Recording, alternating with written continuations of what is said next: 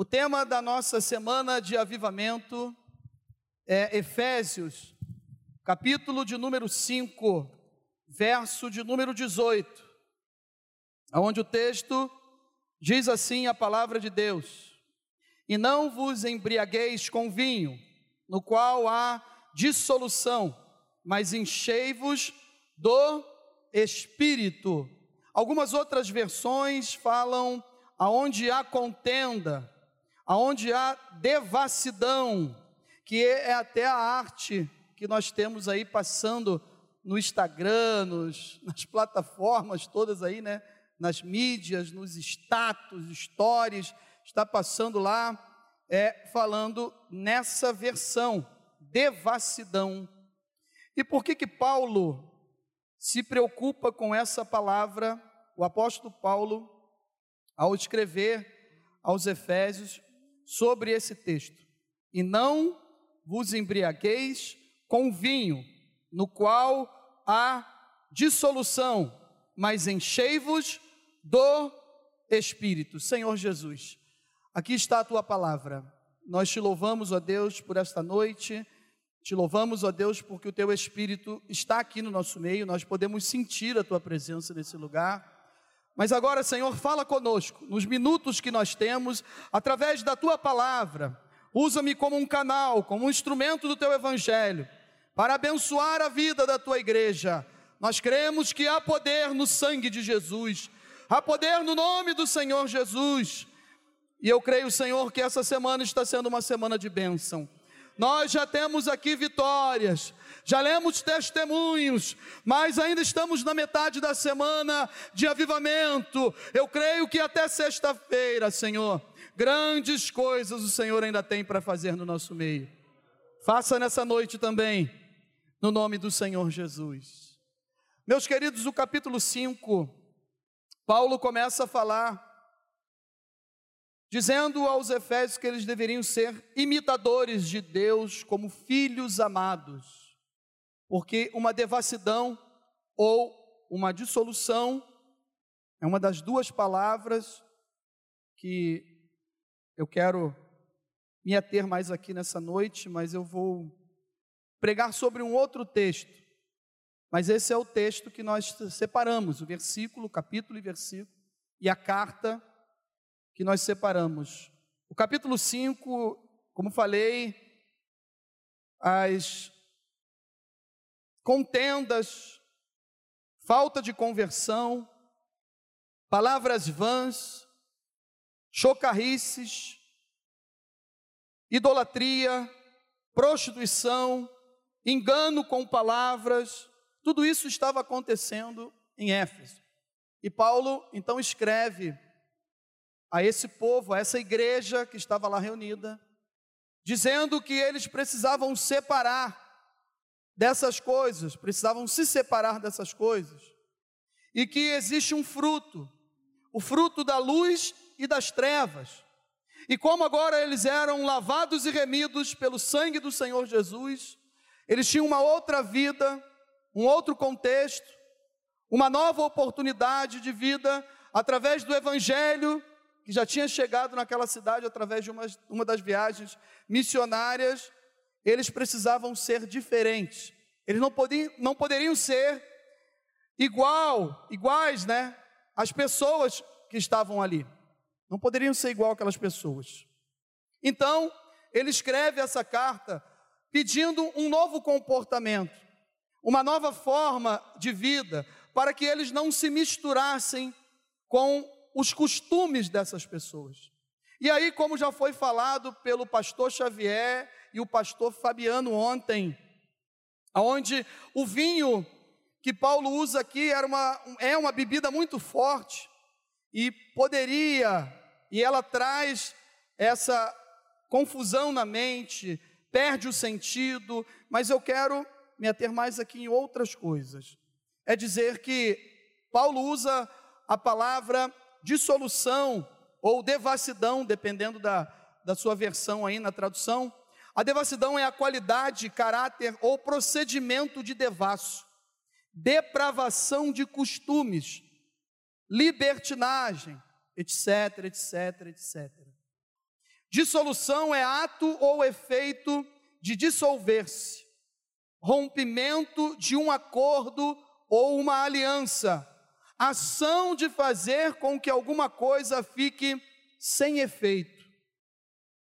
E como nós estamos falando nessa semana do Espírito Santo, o Espírito Santo de Deus, que Paulo fala, então, enchei-vos do Espírito, enchei-vos do Espírito de Deus, é para que eles pudessem controlar as suas ações.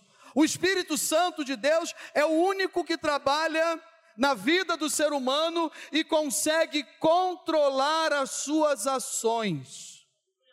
Nós que estamos aqui nesta noite, outrora, os nossos valores, os nossos costumes, a nossa tradição, a nossa vontade tendenciosa para a carne, aonde não tínhamos a presença do Espírito Santo de Deus, muitos tinham dissoluções, devassidão, coisas sem efeito, quebravam um acordo, quebravam uma aliança, princípios educativos, quebravam a aliança de um voto no matrimônio.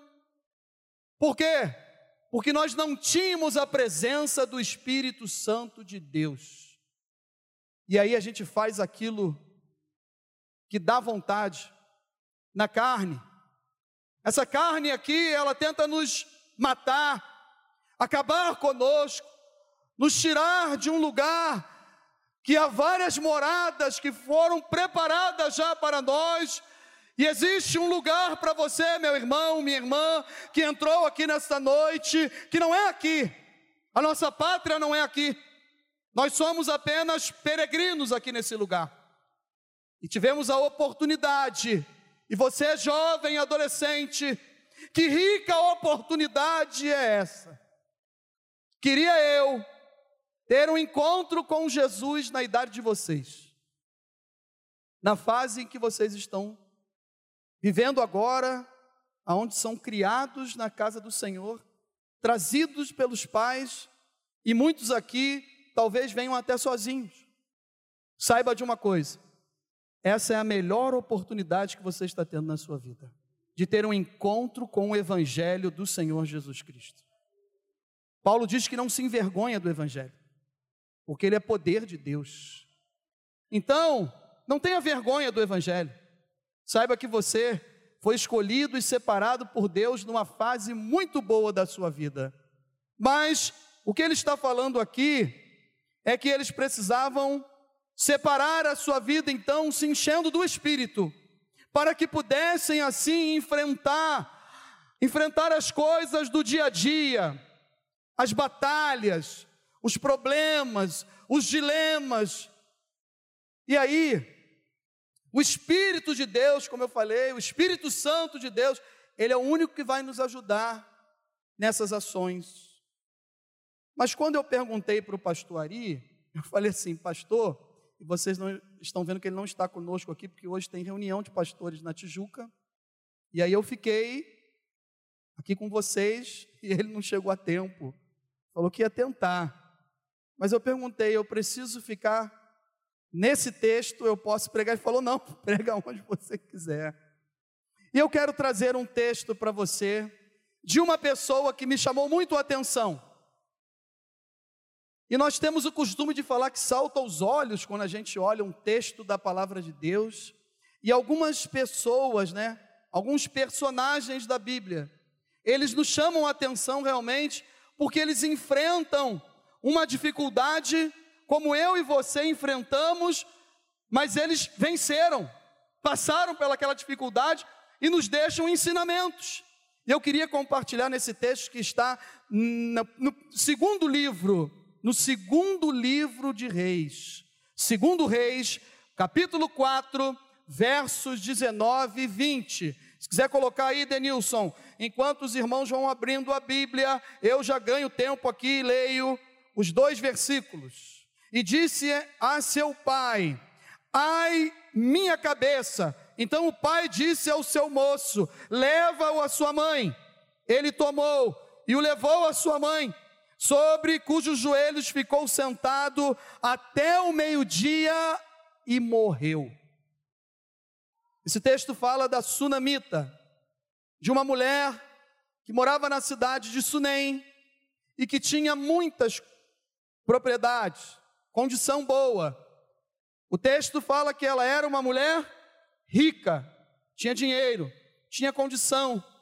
Mas um profeta passava sempre por aquela cidade, porque esse profeta, chamado Eliseu, ele saía de Samaria com destino ao Monte Carmelo, 115 quilômetros de caminhada, e 115 quilômetros você não consegue fazer andando em menos de 20 horas aproximadamente. Ele precisava passar em algum lugar para descansar. Isso nem é chamado lugar de descanso. Mas essa mulher, ela me chama atenção, porque quando ele passa por ali, o que mais me chama atenção nesse texto, não é literalmente que ela era rica, mas ela era rica da presença de Deus. Sabe aquela pessoa que é rica da presença de Deus, que tudo que ela coloca a mão dá certo. Tudo que você faz com ela, você é abençoado. Até tem pessoas que têm inveja, mas quando começa a andar perto dessa pessoa, começa a ser abençoado ou abençoada também. Como fala o nosso pastor, se você conhece alguém, não olhe para o lado. Mas não tem pessoa que é assim?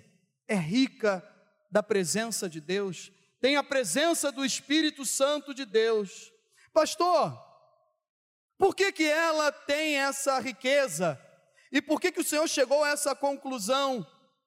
Porque eu entendo que o que eu vou fazer, o que você vai fazer, ou o que nós temos feito, quando o inesperado chega na nossa vida.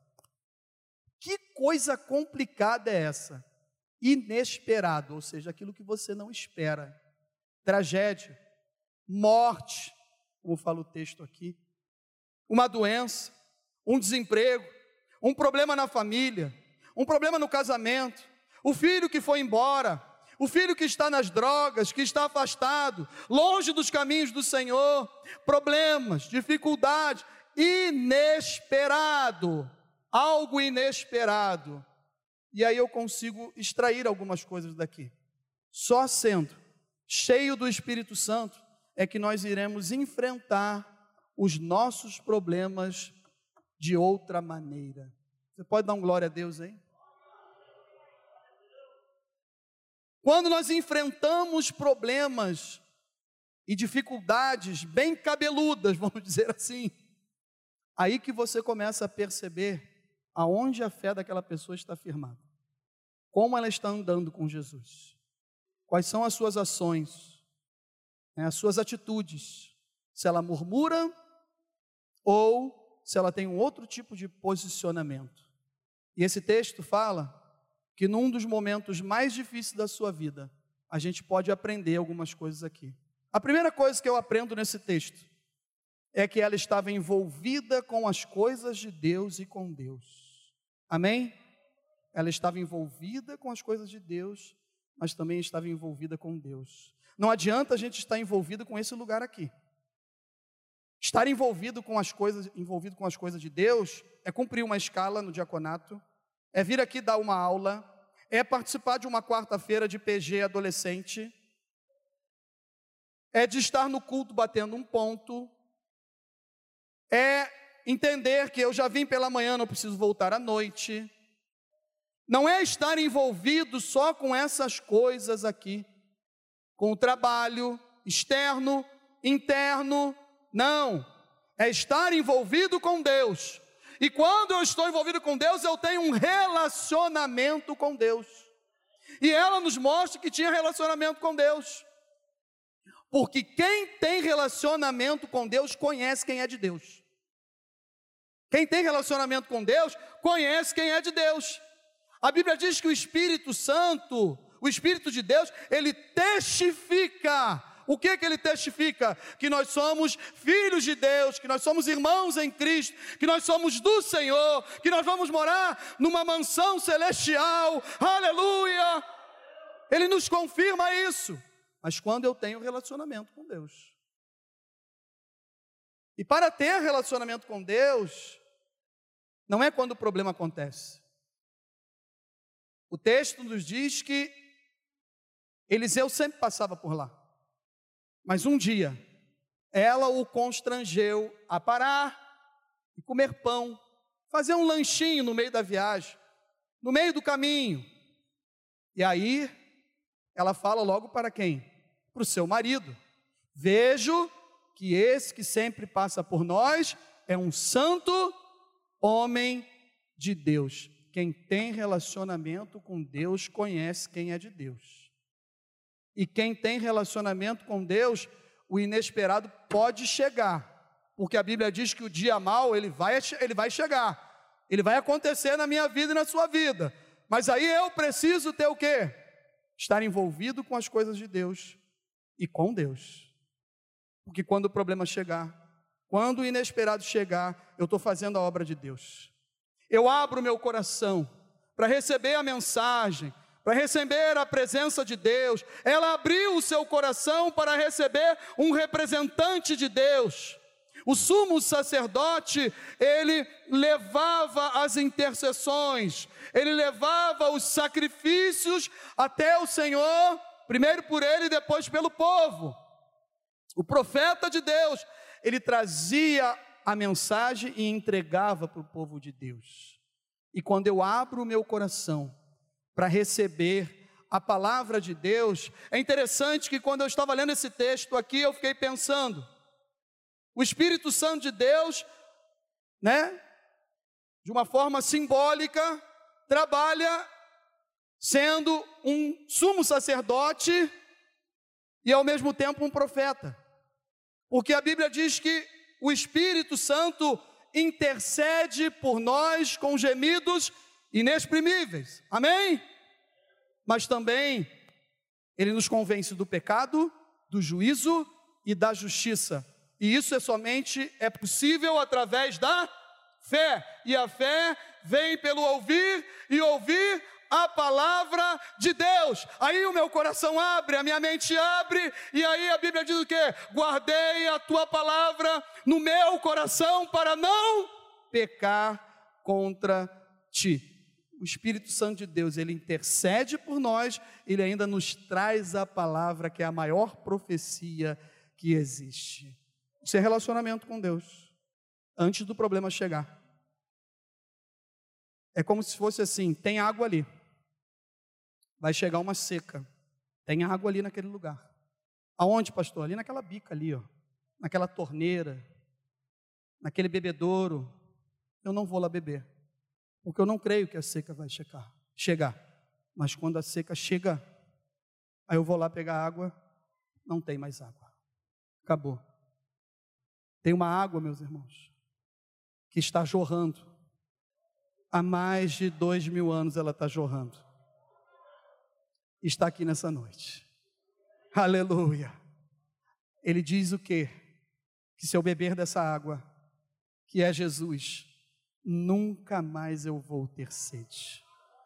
Eu vou ter problemas, aflições, dificuldades, adolescentes e jovens. Mas eu vou ter água lá para mim. Tem água para você aqui nessa noite. Tem água jorrando de Deus. A segunda coisa que a gente aprende com alguém que tem a presença do Espírito Santo de Deus na sua vida, quando o inesperado acontece, está no verso 24. Então fez ela albardar, preparar, selar uma jumenta, e disse ao moço: guia e anda, e não te detenhas no caminho, senão, quanto eu te disser persistência, fé e determinação. É alguém que não fica parado na caminhada. Quando o inesperado chega, quem tem a presença do Espírito Santo de Deus na sua vida, você não pode ficar parado. Eu não tenho mais vontade de ir para a igreja, eu não quero mais adorar, eu não consigo louvar, pastor, eu não consigo nem orar. Não desista. Nada pode deter nessa caminhada. Não desista dos seus sonhos, dos seus projetos, dos problemas que acontecem na sua vida, na sua casa, na sua família. Não desista. Deus é contigo. Comece a preparar a sua jumenta. Deixe o seu problema na sua casa e vá em direção ao profeta de Deus. Vá em direção a ele. Nada pode parar você. Aquilo que Deus te deu, ninguém pode tomar de você, meu irmão.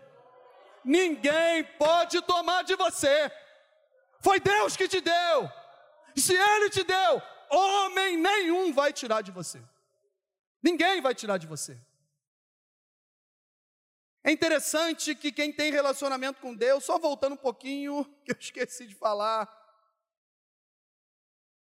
fica sempre abnegando de alguma coisa, abre mão, é altruísta, é alguém que não é egoísta, é alguém que pensa mais nos outros do que nele. E quem é de Deus, precisa de pouca coisa. Servo de Deus não precisa de tanta coisa, não. Servo de Deus que tem a presença do Espírito Santo precisa de coisas básicas. Apenas um quarto, o segundo andar de uma casa, com uma cadeira, uma mesa, uma cama e um candeeiro. Só isso é suficiente para o homem de Deus. Quem tem relacionamento com Deus está sempre se abnegando das coisas que são parecem ser importantes aos nossos olhos. Aqui nesse mundo, não quer dizer que nós não vamos usufruir, mas tem coisas mais importantes que eu e você podemos fazer abnegando, abrindo mão de algumas coisas para abençoar servos e servas de Deus.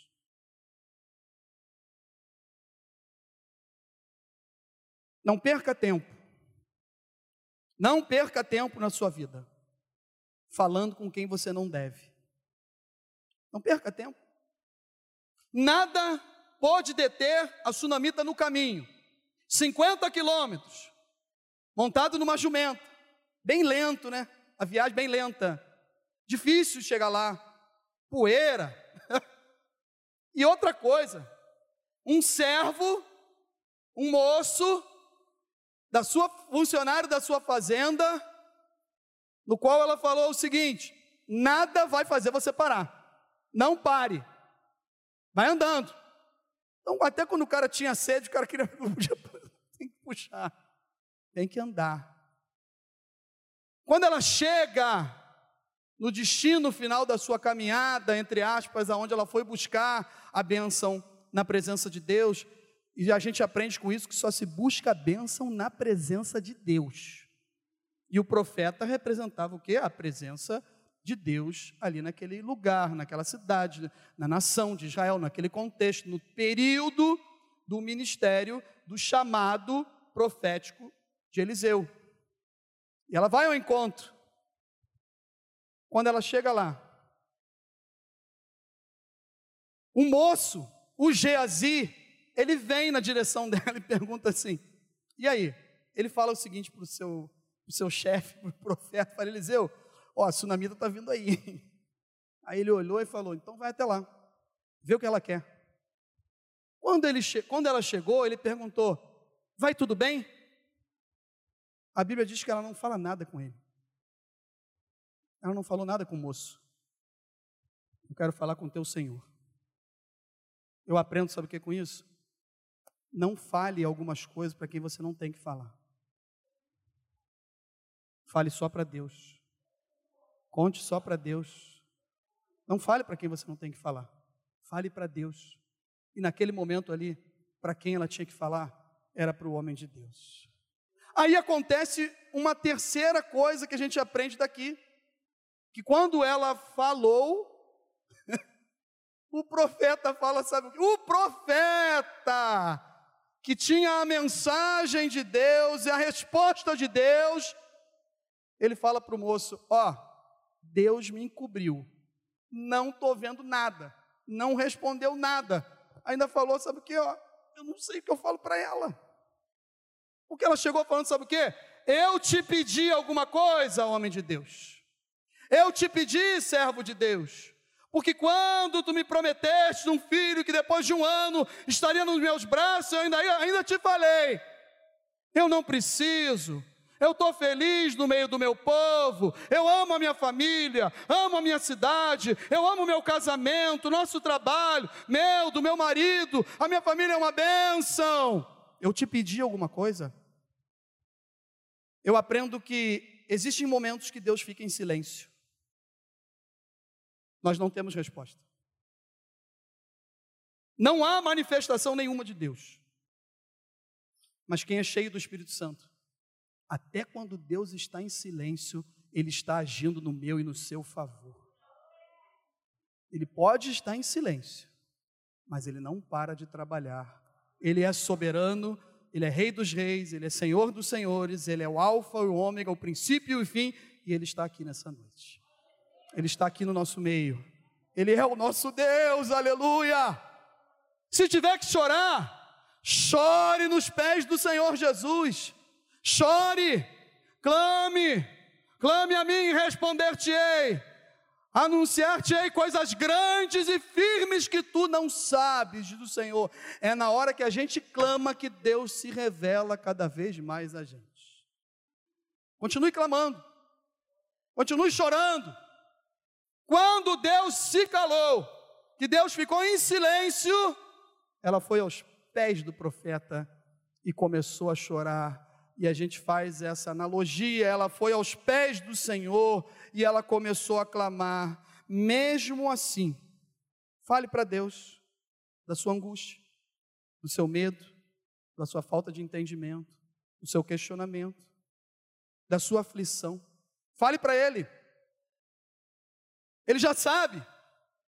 Ele já sabia o que tinha acontecido. Ele que deu o filho. Ele que tirou uma dor de cabeça muito forte. Foi com o pai trabalhar naquela manhã, desde cedo até o meio-dia. Começa a sentir dor de cabeça, leva a criança para casa, chega lá.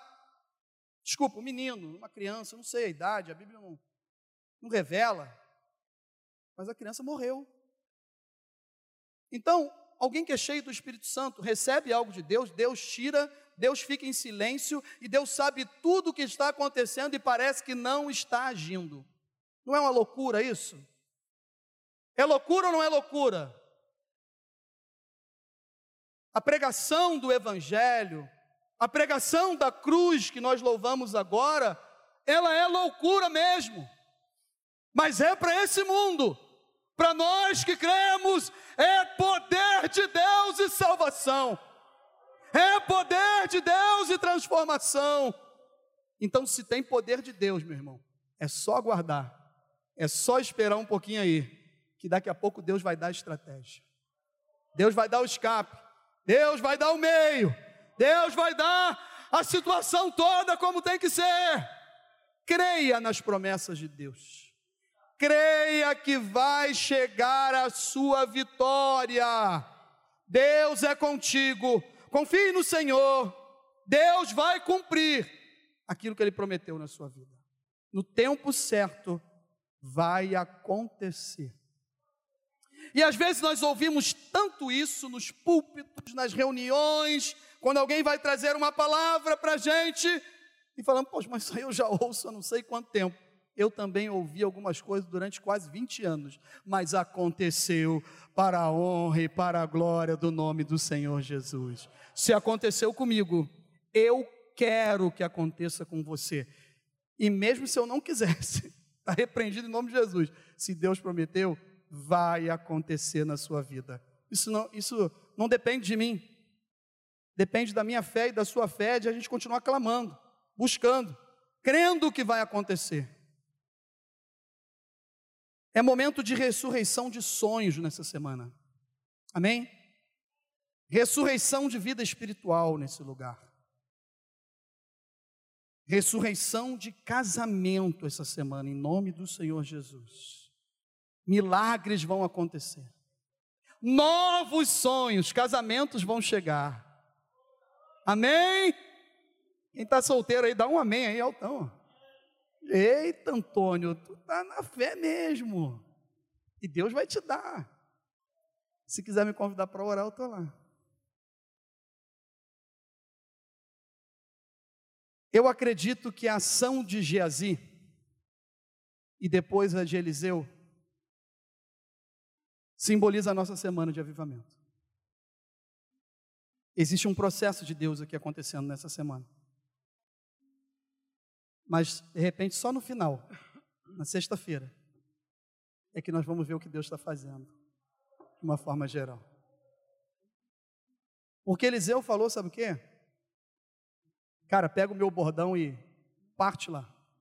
Vai lá e resolve esse problema. E o Geazi, querendo ser profeta também, mas não foi chamado.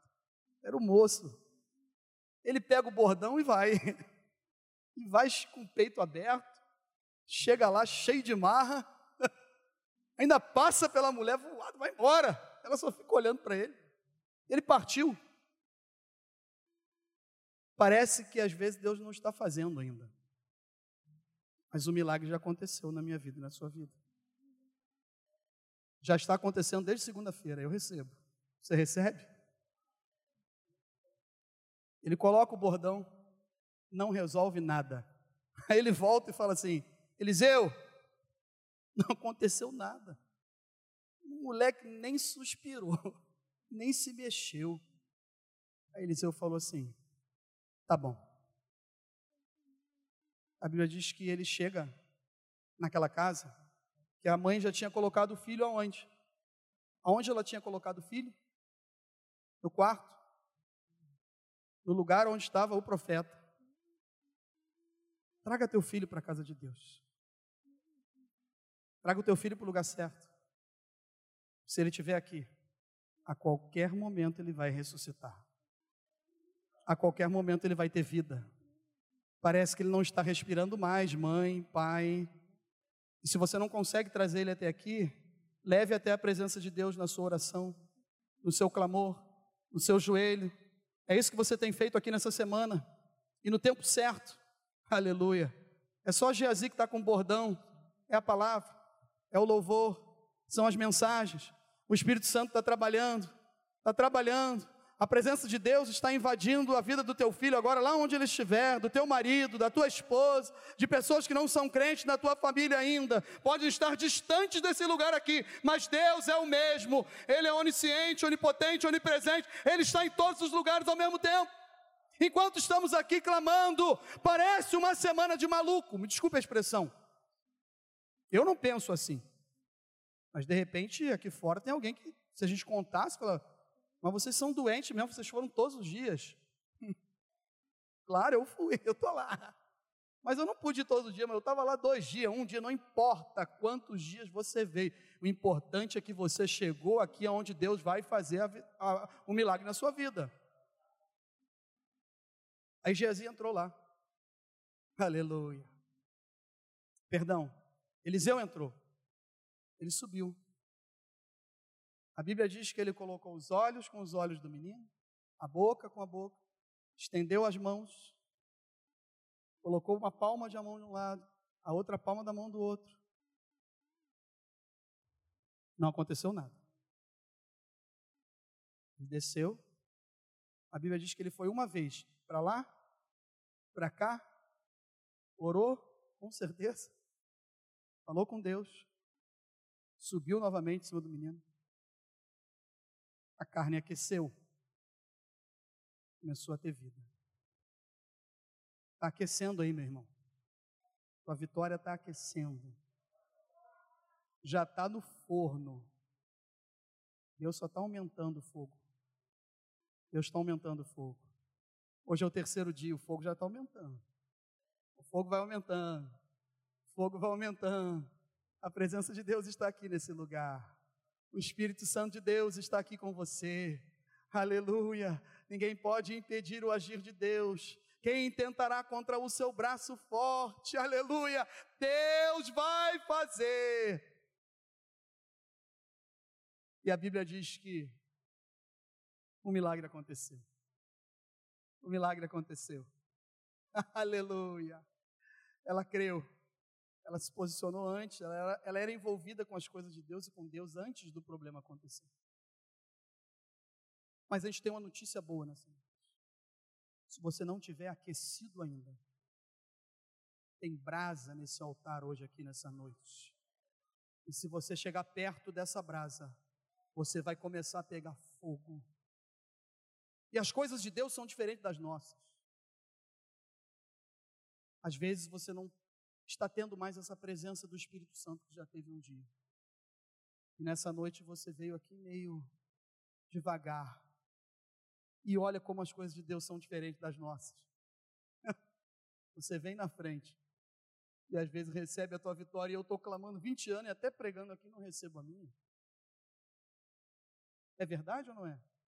Porque tudo é por Ele, a glória dEle, pelo nome dEle, o louvor dEle, em nome do Senhor Jesus.